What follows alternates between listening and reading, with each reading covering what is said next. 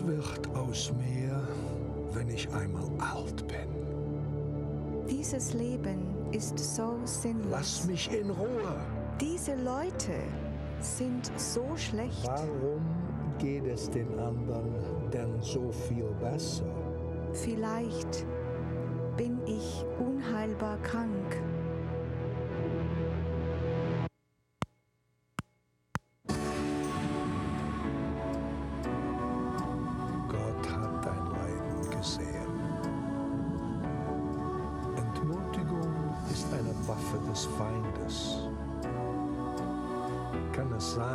Dass dich jemand braucht?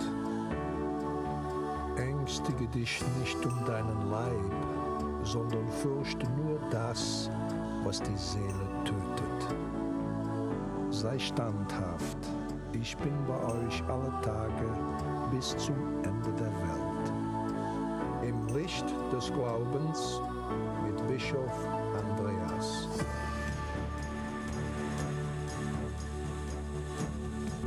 möchte beginnen im Namen des Vaters und des Sohnes und des Heiligen Geistes. Und so möchte ich alle unsere Zuschauer sehr herzlich begrüßen, auch jene, die nicht katholisch sind oder nicht einmal Christen sind. Denn ich spreche heute über ein Thema, das uns alle angeht und keineswegs nur den Christen. Nämlich ein Thema, das eigentlich die Grundlage unseres Zusammenseins und unseres Zusammenlebens bilden sollte. Aber zuvor, meine lieben Zuschauer, möchte ich mich einmal vorstellen. Äh, Ich heiße Andreas Laun und bin Weihbischof in Salzburg. Weihbischof in Salzburg ist man nicht von Anfang an. Ich war zuerst Moraltheologe und wenn ich noch weiter zurückgehe, äh, bin ich bei den Oblaten des heiligen Franz von Sales, denen ich sehr viel verdanke. Meine ganze spirituelle Formung habe ich dort in dieser Gemeinschaft empfangen. Und heute stehe ich da, um mit Ihnen über ein Thema zu sprechen, äh, das mir immer schon sehr wichtig war, nämlich die Lehre der katholischen Kirche über die Freiheit des Gewissens. Vielleicht darf ich Ihnen beginnen, eine kleine Geschichte zu erzählen. Ich erinnere mich an meine Studentenzeit, an eine Vorlesung, die der Professor sehr spannend begonnen hat. Er hat uns nämlich äh, angefangen zu erzählen von dieser Lehre des Zweiten Vatikanums, aber er hat begonnen auch mit den Einwänden. Und ich weiß noch genau, dass er eigentlich äh, mehr die Frage gestellt als die Antwort gegeben hat. Und ich bin ein bisschen ratlos nach Hause gegangen und das Thema hat mich nie mehr losgelassen, weil ich immer wieder gesehen habe, wie notwendig es ist, gerade darüber nachzudenken. Ich muss Ihnen nämlich vor allem auch eines sagen. Äh, dieses Thema, die Frage nach der Freiheit in Fragen der Religion und des Gewissens, hat eigentlich eine tiefe Spaltung herbeigeführt in der katholischen Kirche. Und zwar in beide Richtungen, wie das so oft der Fall ist. Die eine Richtung ist die äh, Richtung der sehr konservativen Kreise, die gesagt haben, das ist doch etwas Neues und unerhört. Wie kann man reden von einer Freiheit in Fragen des Glaubens? Denn das ist doch Pflicht, das kommt doch von Gott. Wie kann der Mensch da von einer Freiheit reden und eine solche beanspruchen? Aber interessanterweise haben auch die anderen, wie soll ich sie nennen, die Liberalen, die Progressiven, haben eigentlich mit dieser Lehre etwas gemacht, das viele Probleme von heute verursacht. Sie haben nämlich gesagt, äh, diese Lehre ist neu. Tatsächlich, das ist neu. Wir sind frei. Aber sie haben es interpretiert in dem Sinne einer Freiheit und einer Selbstbehauptung gegenüber dem Lehramt der Kirche.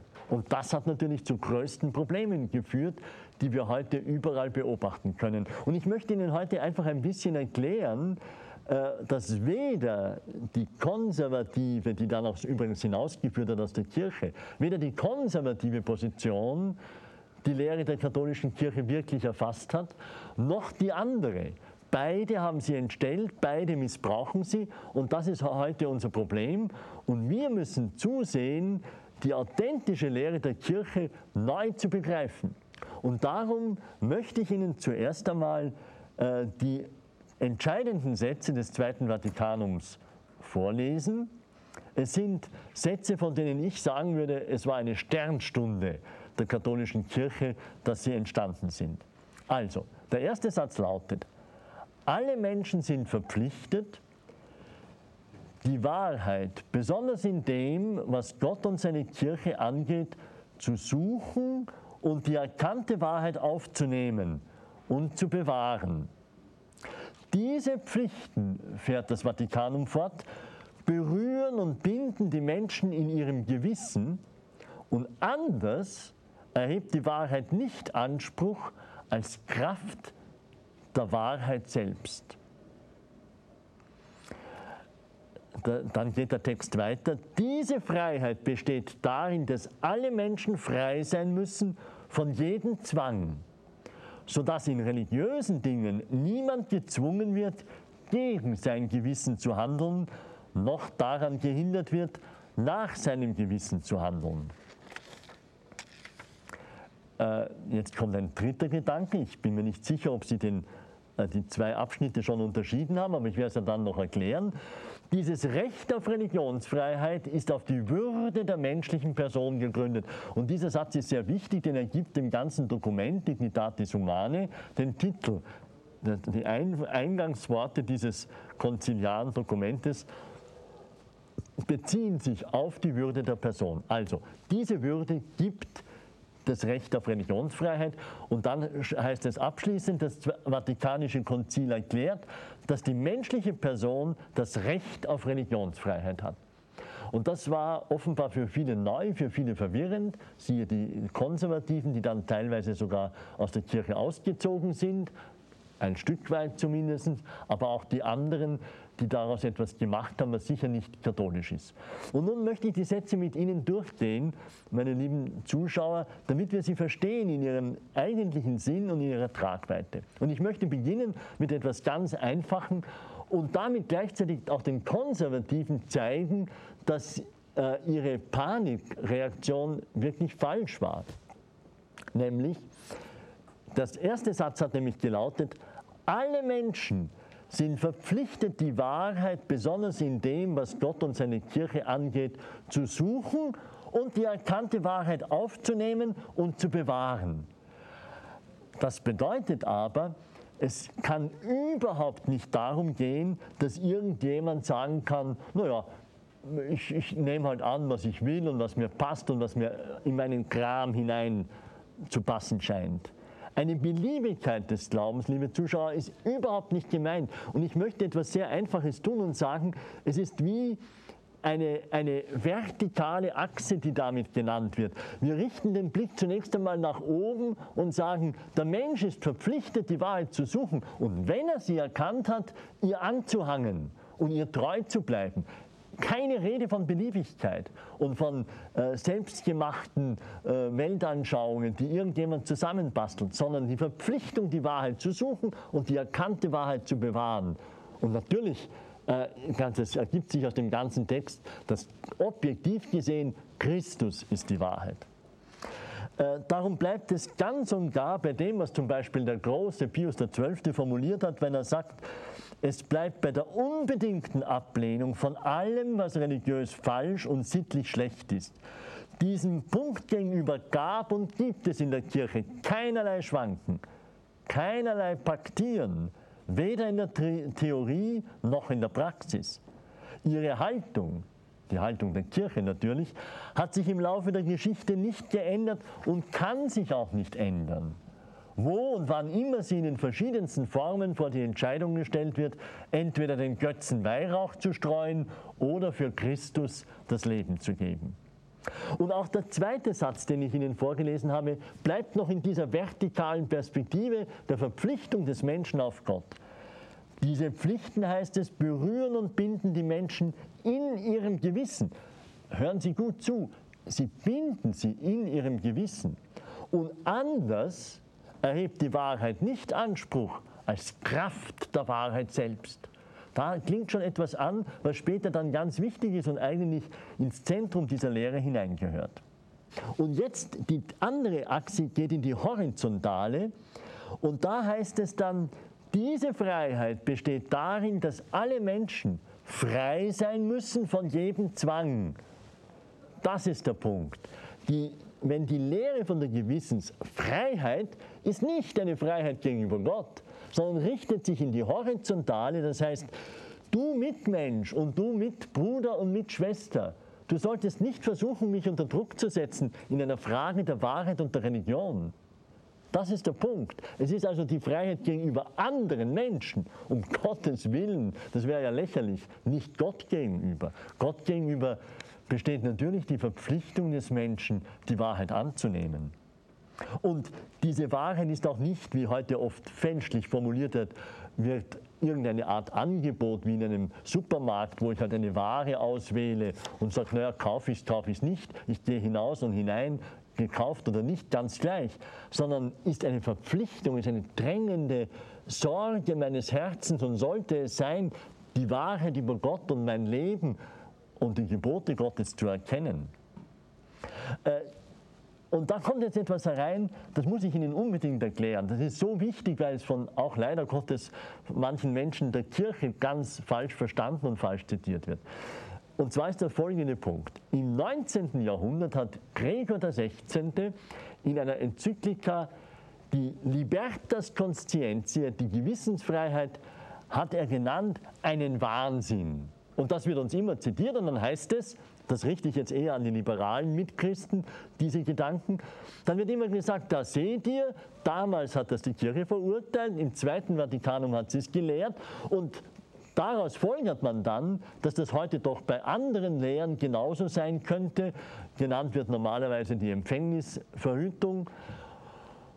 Aber man zitiert dieses Beispiel völlig falsch, denn was Gregor der 16. verurteilt hat, das bleibt. Bitte hören Sie mir gut zu, das bleibt verurteilt. Und es wäre noch naiv zu glauben, dass die Väter des Konzils nicht gewusst hätten, dass im 19. Jahrhundert Gregor die Libertas Conscientiae einen Wahnsinn genannt hat, also die Gewissensfreiheit. Aber da, der springende Punkt ist der, das, was der Gregor einen Wahnsinn nennt, ist nicht die Freiheit des Gewissens, Jetzt muss man wirklich gut zuhören. Nicht die Freiheit des Gewissens, sondern die Freiheit vom Gewissen. Das ist was völlig anderes. Etwas ganz, ganz anderes. Die Freiheit des Gewissens lehrt die Kirche. Die Freiheit vom Gewissen an die, an die äh, Gregor der 16. im Blick gehabt hat, verurteilt sie nach wie vor. Auch das Vatikanum II. Und äh, zum Zar Nikolaus I. hat der Papst damals, das Problem haben die Leute damals offenbar auch schon gesehen, hat er gesagt, äh, man darf die Freiheit des Gewissens nicht verwechseln mit der Freiheit, kein Gewissen zu haben. Das ist noch einmal dasselbe. Und auch Newman hat diesen Punkt schon, der große Kardinal John Henry Newman, hat diesen Punkt ganz klar entwickelt in einem grandiosen Traktat über, die, über das Gewissen. Und unter anderem schreibt er da einmal Folgendes, äh, im Hinblick auf das, was Gregor XVI. zu Recht verurteilt hat, schreibt Newman, doch in diesem Zeitalter, und das hat sich nicht geändert, besteht bei einem großen Teil des Volkes das eigentliche Recht und die Freiheit des Gewissens darin, vom Gewissen zu dispensieren, einen Gesetzgeber und Richter zu ignorieren und von unsichtbaren Verpflichtungen unabhängig zu sein. Man nimmt an, jeder habe einen Freibrief dafür, eine Religion zu haben oder nicht, sich dieser oder jener anzuschließen und sie dann wieder aufzugeben, eine Kirche oder eine Kapelle zu besuchen, zu prahlen, man stehe über jeder Religion und sei ein unparteiischer Richter einer jeden. Ha, so denken das die Menschen. Und diese Gewissensfreiheit ist nach wie vor verurteilt. Die wahre Gewissensfreiheit hingegen nicht. Die anerkennen wir, die lehren wir. Und Newman sagt einmal auch den großartigen Satz, spreche der Papst gegen das Gewissen im wahren Sinn des Wortes, dann würde er Selbstmord begehen. Denn die Kirche beruht auf der Autorität des Gewissens. Also, äh, wir brauchen wirklich nicht glauben, dass die Kirche da ihre Position radikal geändert hätte. Ich würde eher sagen, äh, es bedurfte einer Klärung. Und im 19. und dann ergänzend im 20. Jahrhundert sind, äh, sind diese Dinge wirklich geklärt worden. Die äh, Gewissensfreiheit im Sinne der Beliebigkeit und der Selbstherrlichkeit wird verurteilt und abgelehnt, aber die Suche des Menschen nach der Wahrheit und das Festhalten an der Wahrheit nach seinen Möglichkeiten, so wie er die Wahrheit erkannt hat, das wird gelehrt. Und das ist notwendig, dass der Mensch bei diesem Unterfangen frei bleibe. Das ist der Punkt. Und äh, äh, mir scheint, dass man auf diese Weise, wenn man das einmal verstanden hat, dann beiden Richtungen, beiden Missverständnissen wirklich eine Antwort geben kann. Wir müssen jetzt dann im Folgenden noch die Lehre äh, bedenken, wie sie weiter begründet wird. Aber ich hoffe, dass einmal zunächst diese Klärung gelungen ist. Und bitte halten Sie fest dieses Bild. Ich glaube, das ist sehr, sehr hilfreich. Die Vertikale, das Anliegen, sagen wir jetzt der Einfachheit halber der Progressiven, die bleibt voll und ganz erhalten. Die steht am Anfang dieser Lehre. Der Mensch ist verpflichtet, äh, an, an, die Wahrheit zu suchen und wenn er sie erkannt hat, sie festzuhalten. Klammer auf. Und natürlich ist damit vor allem an Christus gedacht, die große Sehnsucht der Kirche, dass die Menschen das verstehen. Das ist das eine Anliegen. Und den anderen sagen wir, es ist die Freiheit, äh, die der Mensch braucht zu dieser verpflichtenden Suche, aber die Freiheit gegenüber der Gesellschaft und seinen Mitmenschen.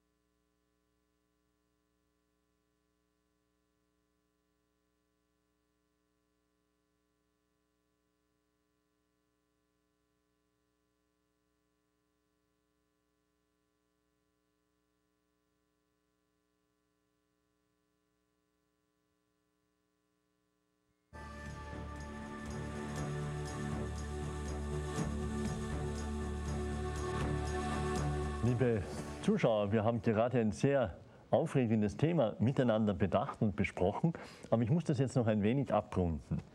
Einer der klassischen Einwände gegen diese Lehre von, der, von dem Recht auf die Freiheit des Gewissens lautet, ja hat denn der Irrtum ein Recht? Und wenn man so fragt, kann die Antwort nur Nein, natürlich nicht lauten. Aber das, die Frage ist falsch gestellt. Nicht der Irrtum hat ein Recht, sondern die menschliche Person mit ihrer Würde hat ein Recht auf jene Freiheit, die natürlich die Möglichkeit des sich Irrens einschließt.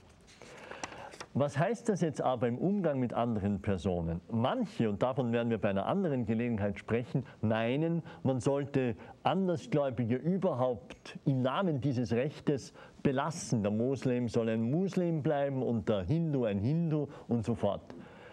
Aber das ist eine völlig falsche Schlussfolgerung. Äh, in, in dem Herzen eines Christen, eines Katholiken verbinden sich beide Haltungen, nämlich auf der einen Seite die Achtung vor der Würde des anderen und auf der anderen Seite aber beide vereint und nicht in einem Gegensatz die brennende Sehnsucht, dass auch der andere Christus und zum Glauben an Christus finden möge. Ich antworte es ist eine wirkliche Wertantwort, wie Dietrich von Hildebrand, der große katholische Philosoph, sagen würde. Ich antworte auf die Würde des anderen, indem ich ihm die Freiheit belasse und nicht versuche, ihn unter Druck zu setzen.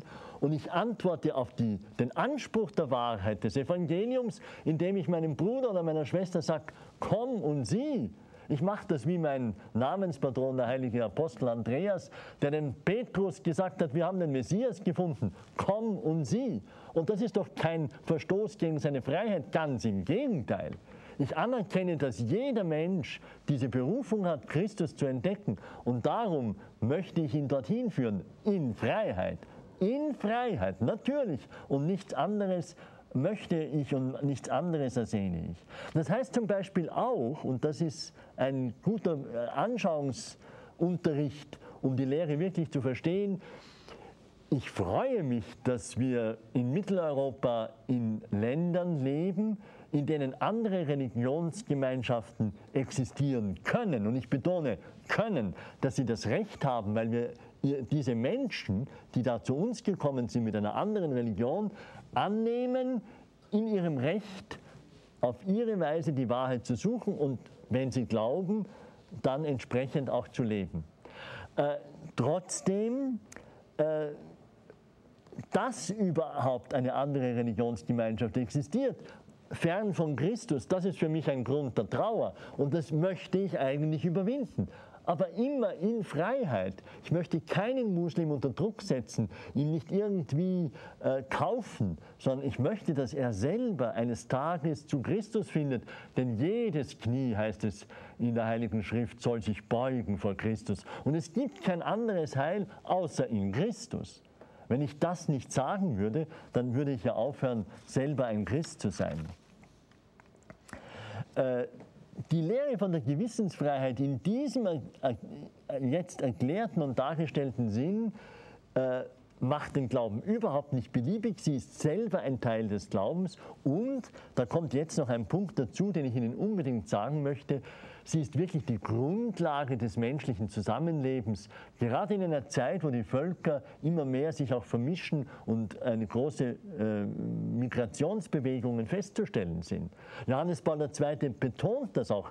Er, er redet sehr oft von diesem Thema und sagt, das ist die Grundlage aller anderen Menschenrechte. Wenn wir dieses Menschenrecht dieses Innerste der Person in seiner Beziehung zu Gott nicht mehr respektieren und irgendwie gewaltsam da eindringen wollen, dann ist die Gefahr groß, dass wir auch die anderen Menschenrechte zu missachten beginnen. Äh, darf ich noch einmal zurückkommen, liebe Zuschauer, auf dieses Bild mit der vertikalen und der horizontalen. Wir haben, ich habe gesagt, die Beziehung zu Gott, zur Wahrheit, die Verpflichtung auf die Wahrheit ist die vertikale. Die horizontale ist die Botschaft an meine Mitmenschen, bitte gebt mir die Freiheit. Es ist mein Recht, frei zu sein in diesem Bereich. Und wenn wir jetzt fragen, ja, worauf gründet das? Dann lautet die Antwort, der Grund ist die Würde der Person.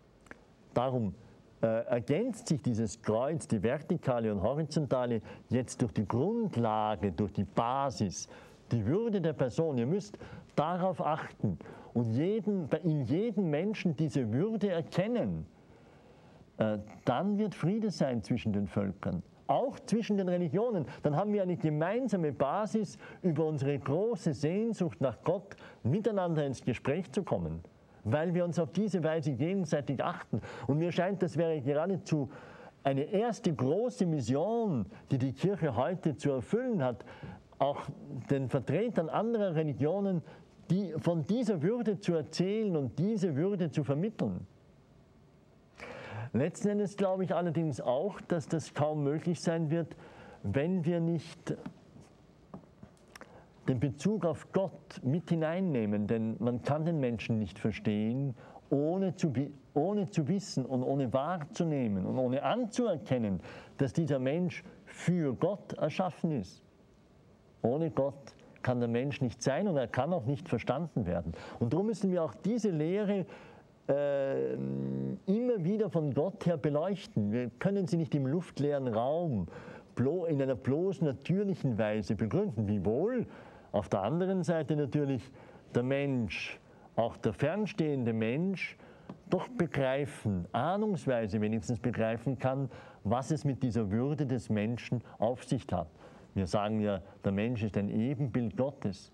Welcher Glanz liegt in diesem Wort? Welcher Glanz liegt aber auch auf dem Menschen selber, wenn man sagt, der Mensch ist nicht nur eine Ansammlung von Organen, sondern er ist ein Ebenbild Gottes. Darum hat er eine Würde und diese Würde begründet diese königliche Freiheit im Bereich des Gewissens und der Wahrheit und der Religion. Und an alle Menschen ergeht die Botschaft, diese Freiheit zu achten und zu ehren und zu respektieren. Das heißt natürlich nicht, dass wir nicht manchmal auch Grenzprobleme haben und zu sagen, gehört das jetzt zur Religion und ist das noch im Namen der Religion zu legitimieren. Da gibt es natürlich Fragen, die geklärt werden müssen. Man hat mit der Religion und ihrer Freiheit schon viel Missbrauch betrieben. Wer bestreitet denn das? Natürlich ist es wahr. Aber das ändert gar nichts an diesem fundamentalen Recht und diesem tiefen Respekt, den wir den anderen Menschen schulden.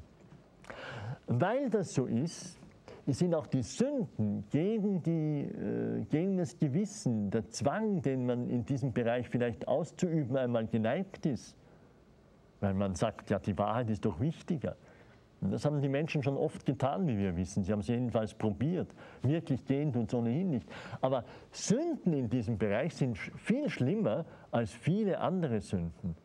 Das sind manche sexuellen Verfehlungen, auch wenn sie wirkliche Sünden sein mögen, sind viel weniger schlimm als eine Sünde, die dieses fundamentale Recht des Menschen äh, vergewaltigt. Johannes Paul II. schreibt einmal, dem Gewissen Gewalt anzutun, ist ein schwerer Schaden, der dem Menschen zugefügt wird. Es ist der schmerzlichste Schlag gegen die Menschenwürde. Ja, in gewissem Sinn schlimmer als der physische Tod. Das sind starke Worte, aber wir sollten sie erwägen. Und äh, die Tatsache, dass Menschen aller Gruppen, aller Religionen, leider auch Christen gegen dieses Recht nicht selten verstoßen haben, ändert gar nichts an der Wahrheit dieser Lehre.